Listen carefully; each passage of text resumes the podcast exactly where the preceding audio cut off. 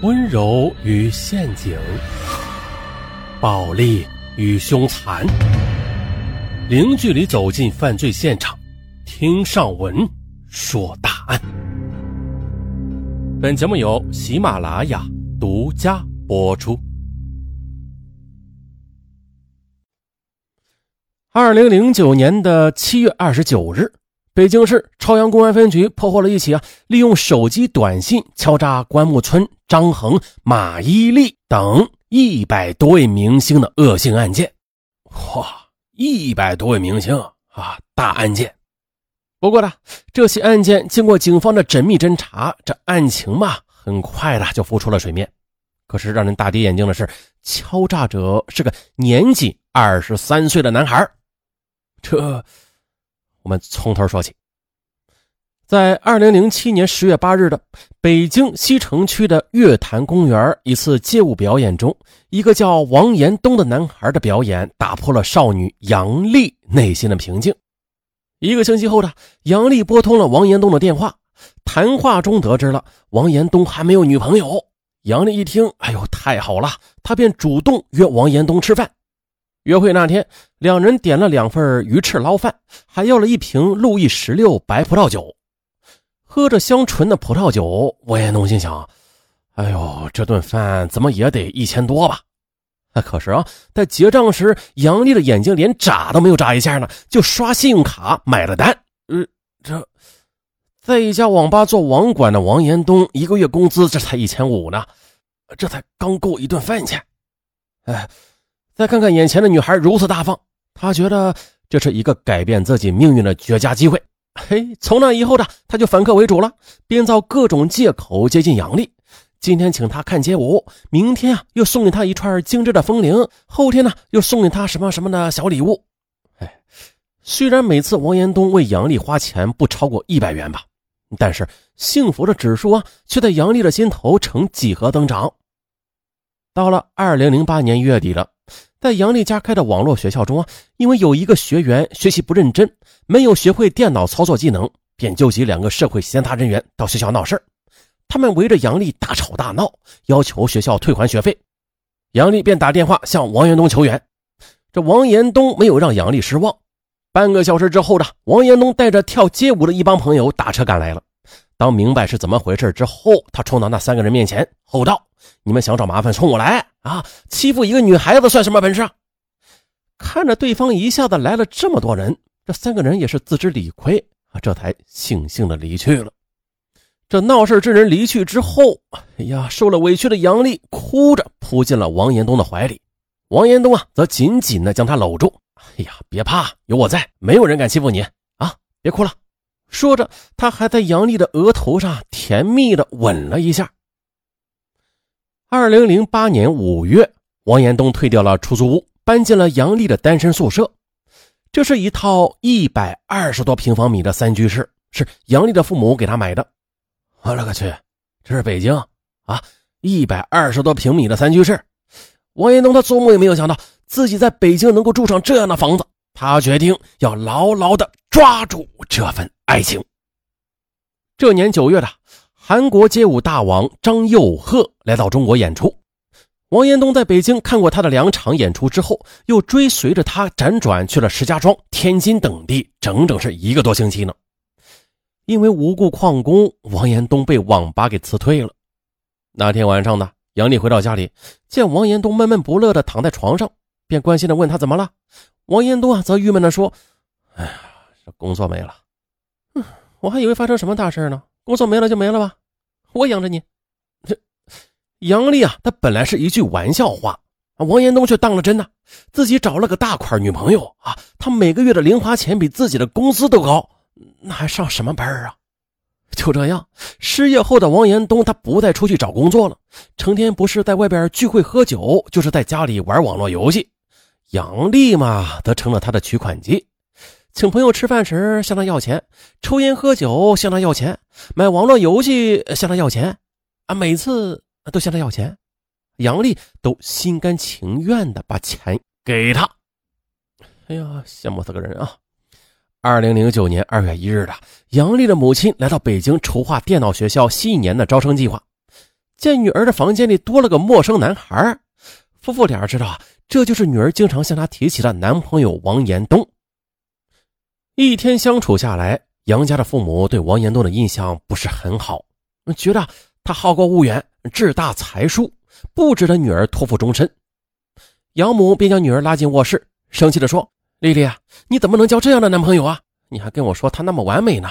我看呀，他根本就是个贪图享受的小混混，赶快和他分手。”杨丽白了母亲一眼：“妈，你懂得年轻人的爱情吗？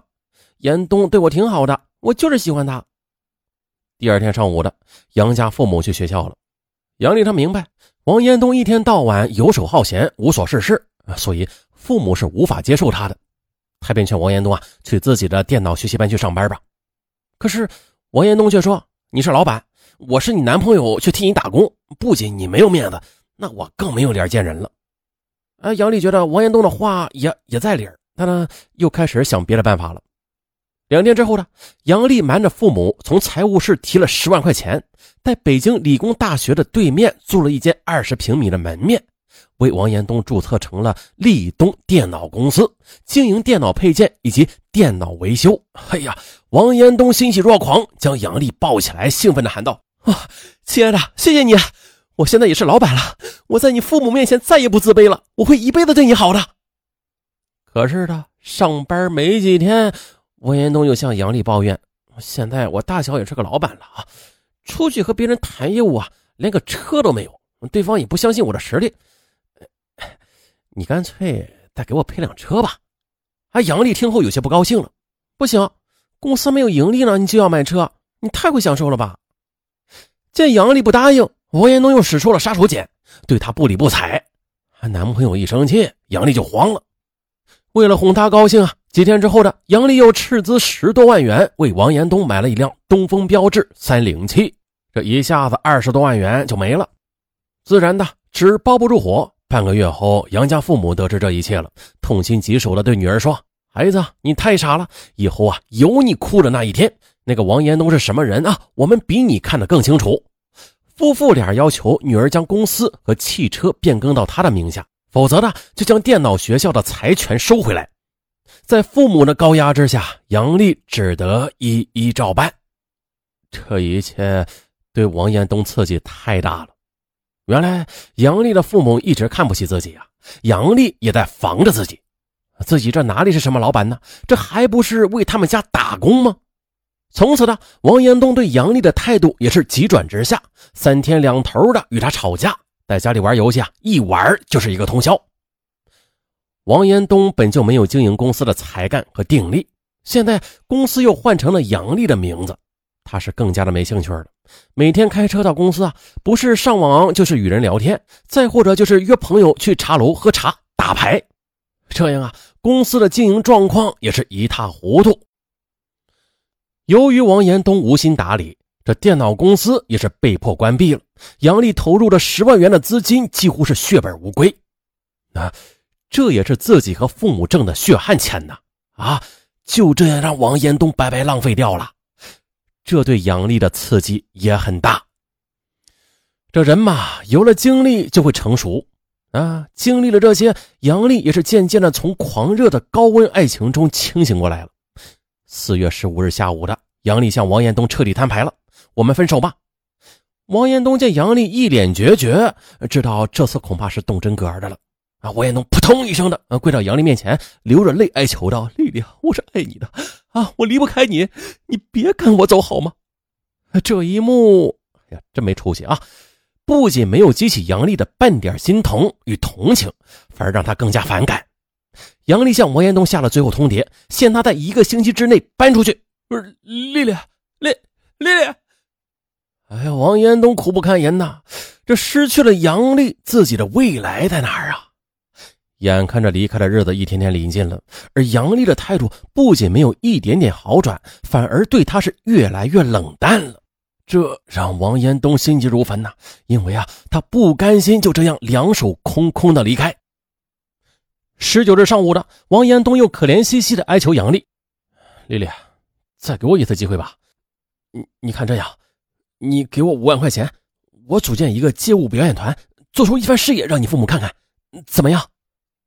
杨丽则冷声回绝道：“你就让我彻底死心了，好不好？你的一切的一切，我都没有兴趣。不是你，你这女人太绝情了吧？你怎么翻脸不认人呢？”当天晚上，躺在书房里的王延东辗转难眠，听到杨丽发出均匀的呼吸声，他蹑手蹑脚地溜进了杨丽的卧室，将她包里的一万五千元钱洗劫一空。王延东拎着行李，连夜的离开了杨丽的家。第二天早晨，杨丽醒来了，发现哟，自己放在梳妆台上的包凌乱不堪，身份证和木梳也是掉在了地上，包里的一万五千元钱也是不翼而飞。推开书房的门。房间里空空如也，王延东的行李也不见了。他知道是王延东偷走了自己包里的钱。他拿起电话准备报警，可刚拨通了一个数字，他又停了下来。王延东毕竟与自己相爱一场，也曾给他带来过很多快乐的，那就将这笔钱当成分手费吧。杨丽这样的安慰着自己。再说王延东，一年多的啃女友的生活。让他已经彻底脱变了。有了这些钱呢，王延东又过起了天马行空的生活，与朋友喝酒、看电影，去外地看街舞比赛。这不到一个月，就将这笔钱挥霍的所剩无几了，生活费都没了着落。王延东自然而然的又将目光瞄准了杨丽。六月二日傍晚的，杨丽从电脑培训学校出来，王延东冲上去，一把把她给拦住了。我比你小三岁，被你玩了一年多，你得补偿我十万块钱，你放开我！杨丽愤怒地甩开他的手：“你不要脸！这一年你吃住花全是我的钱，少说有十多万。你现在还有脸向我要钱？你太无耻了！我不管，你不给我一笔钱的话，我就和你没完！”王延东丢下一句话，便扬长而去了。此后呢王延东便开始无止无休地纠缠杨丽，一天要给杨丽打十多个电话，要求她尽快落实那十万块钱的赔偿费。杨丽刚开始还骂他几句。后来啊，一看是他的电话号码，就挂掉。王延东就去电脑培训学校找杨丽，杨丽呢就叫保安将他给赶走了。这激起了王延东的怒火，他变得是更加疯狂起来。他想过用硫酸将杨丽毁容，也想过用刀将她捅成一个血窟窿。但是啊，这样明目张胆的报复会弄个两败俱伤，不划算的。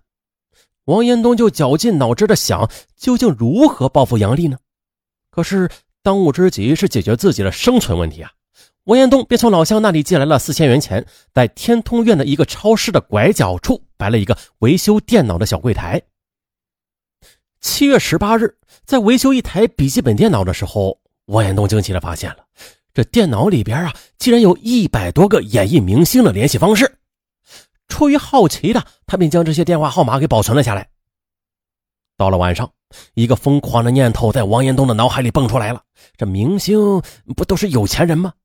那我何不敲诈一下他们呀？哎，让他们将钱都打到杨丽的银行卡上啊！万一东窗事发的话，警方也会找到杨丽，哎，与自己毫无干系。杨丽不是有钱吗？那我就要他栽到钱上！哼！想出这种隐形的报复方式，王延东是一阵窃喜。接着，为了让自己彻底的隐藏在幕后，他购买了一张新的手机卡。次日九时许的，王延东就用这个号码给一些明星分别的发出了敲诈短信，内容为：“我已经掌握了你的多张裸照，今日下午两点前呢，汇齐三十万元的验证费，过时不候。如无诚意，请关注下午三点的网络新闻，一切后果自负。卡号为一二三四五六七。”好了。万事俱备，只欠东风。就在王延东梦想着金钱像潮水般涌来之时，他等来的却是锃亮的冰凉的手铐。想着自己用心良苦的隐形报复，依然逃脱不了法律的制裁，他悔泪长流。可是，一切都完了。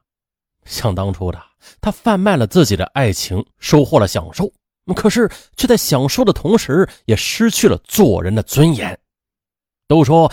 爱是心与心的交换，可是他却用爱情去交换奢华，啊，在这里啊，不管男女啊，不劳而获的得到的都是暂时的，那短时间的奢华过后，他还将是一无所有，爱需要共同的付出啊，不要企图通过爱情来走捷径，而最终害的只会是自己。最后我再说一句，这样的男人让人看不起。好了。本案到此结束，咱们下期再见。